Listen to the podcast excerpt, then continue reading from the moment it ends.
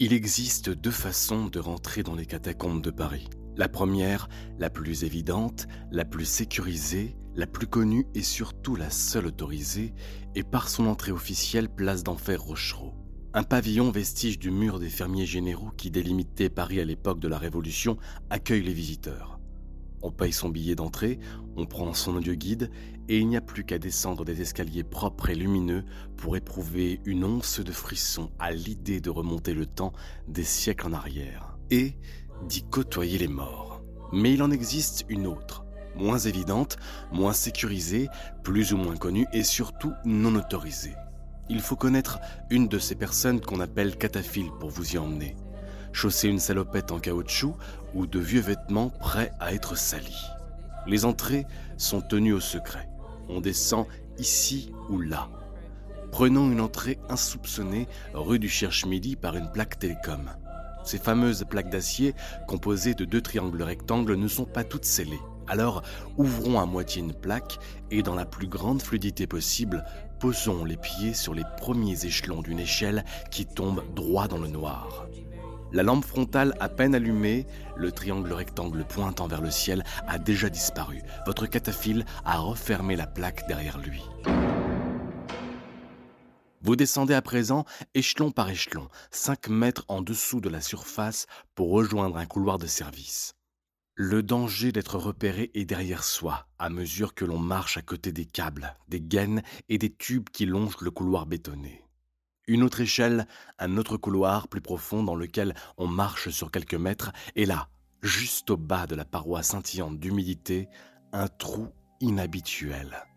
Une chatière dans laquelle il faut contorsionner son corps, s'asseoir, passer les jambes en premier, se hâter, laisser ses pieds puis ses jambes dans un vide inconnu pour glisser sur le ventre et trouver à tâtons le sol. C'est ici que votre passage dans le temps a lieu. Vous êtes enfin sorti du terrier. Le faisceau de votre lampe se perd au loin dans une galerie faite de murs de pierre jaune et se braque sur une date gravée avec soin. 1826. Voilà, vous y êtes. Bienvenue dans les catacombes.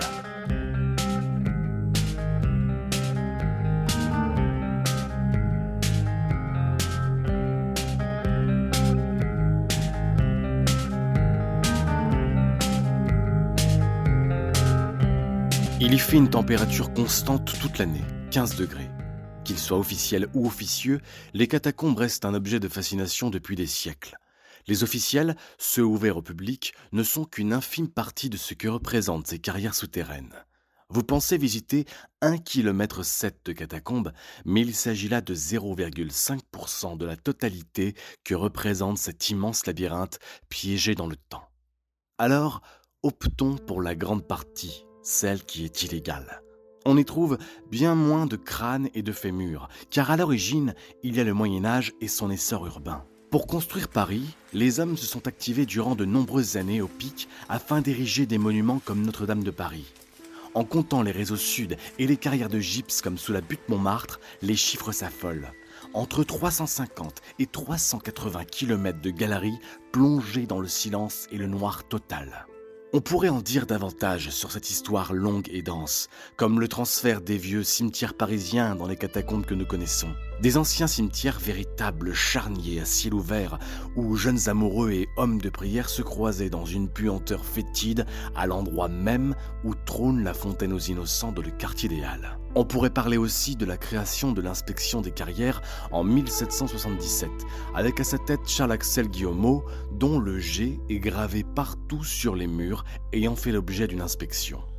Mais parmi ceux qui ont fait l'histoire des lieux, il y en a un qui laisse planer un mystère, une légende. Lundi 30 avril 1804. Des ouvriers de l'inspection des carrières marchent depuis des heures dans le grand réseau sud pour y effectuer des relevés topographiques. À la main, une lanterne délimite les ténèbres par sa flamme vive et orangée des vivants de passage. Ces ouvriers font partie de cette corporation spéciale des ingénieurs de carrière qui veille sur les sous-sols de Paris comme des mineurs à la recherche d'une fragilité à renforcer. Là, à quelques mètres, une masse sur le sol retient toute l'attention. Des vêtements rongés par le temps et la mort recouvrent un corps décharné à l'état de squelette. Ces vêtements, Une ceinture en cuir et surtout un trousseau de clés sont les seuls éléments qui vont permettre de savoir qui était cet homme. Il s'agit de Philibert Asper, portier du Val-de-Grâce. Le trousseau de clés et la veuve du disparu onze ans plus tôt corroborent le tout. Qui était-il? Pourquoi sa mort est si sordide Mais surtout, a-t-il réellement existé? Car le doute est totalement permis. Un doute et une légende construite sur la base de l'unique tombeau des catacombes. Un tombeau dit acrotère pour être précis.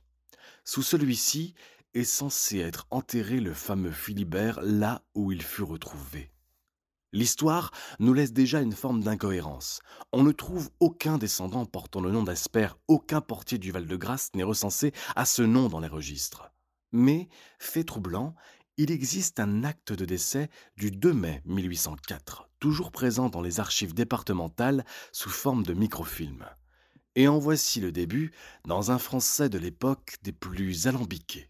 Division de l'Observatoire du 28 Floréal en 12 à une heure de relever acte de décès de Philibert Asper, carrier âgé de 62 ans, né à Salmerange, département du Puy-de-Dôme, demeurant à Paris rue Saint-Jacques, numéro 129, dite Division, marié à Elisabeth Millard, sa veuve, trouvé mort dans les carrières, sous la rue d'Enfer, le 12 Floréal présent, mois, heure de midi, suivant le procès verbal, dressé le jour par Charles Daubanel, commissaire de police de la division du Luxembourg, le diasper disparu de la maison depuis 10 à 12 ans. On trouve aussi dans les archives de la commune de Ravel-Salmerange l'acte de naissance de Philibert Asper, né le 13 avril 1732. Rien n'est cependant jamais certain. Il existe des incohérences. La différence d'orthographe du nom, la différence de date, la stèle indique qu'il a été enterré le 30 avril 1804 alors que l'acte de décès date du 8 mai 1804. La profession indiquée, selon la légende, il était portier du Val-de-Grâce et non carrier. Malgré tout, ces incohérences ne prouvent pas non plus que Philibert Asper n'ait pas existé. Il est courant que les noms propres voient leur orthographe évoluer au cours du temps, la phonétique de départ étant généralement respectée.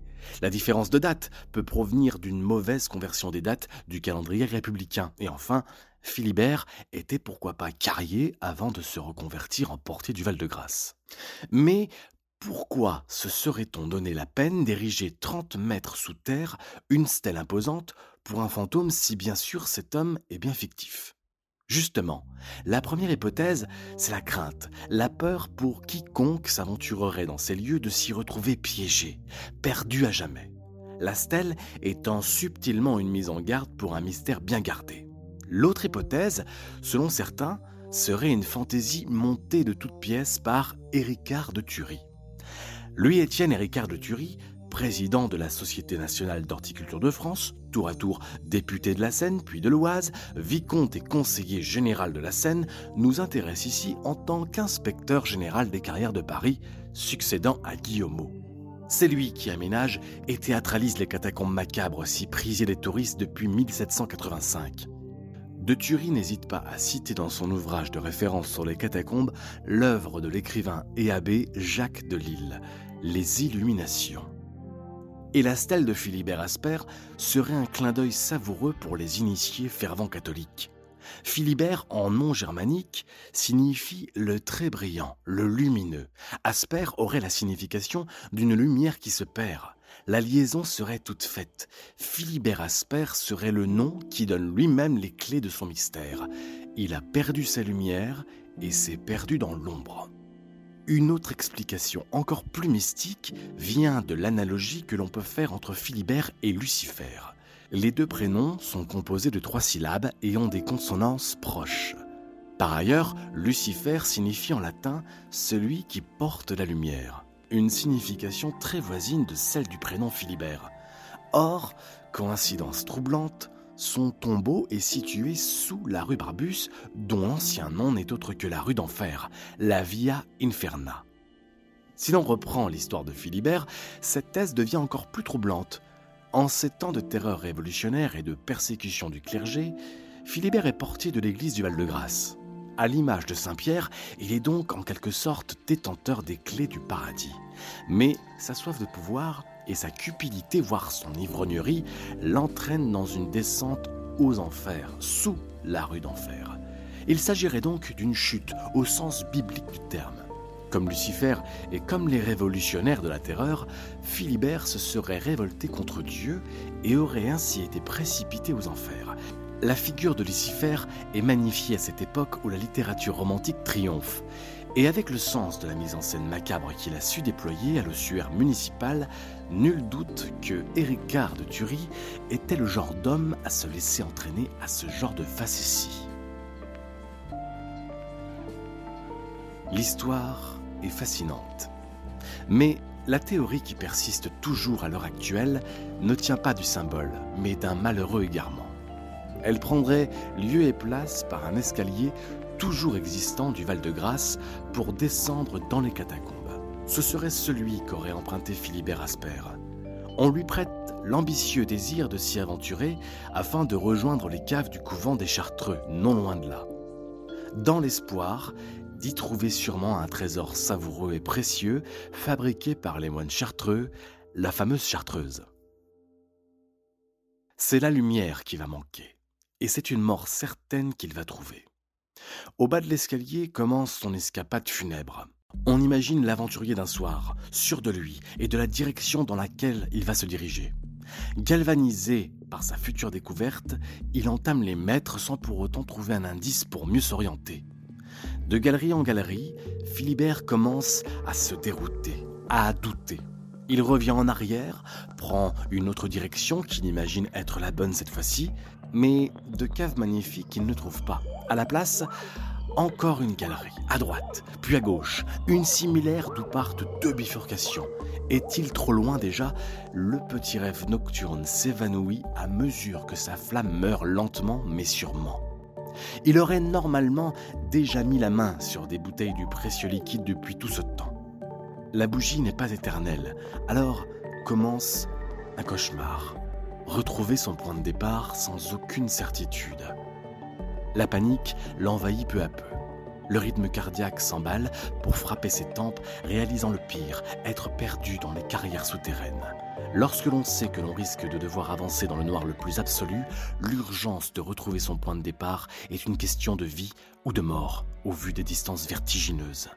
Impossible de savoir où il se trouve, revenir sur ses pas, remonter l'escalier, revoir son foyer comme une grandeur absolue de la survie. Telle devient son unique motivation dans ce monde oublié. Une idée qui se ternit pas à pas, au fur et à mesure que la flamme de sa bougie vacille, terriblement cruel sablier de cire fondue qui égrène le temps imperceptiblement.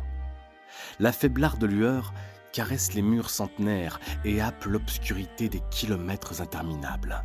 Un mouvement brusque, et c'en est fini de la lumière qui, en guise de souvenir, s'immisce dans les narines en l'odeur de fumée caractéristique de la cire disparue.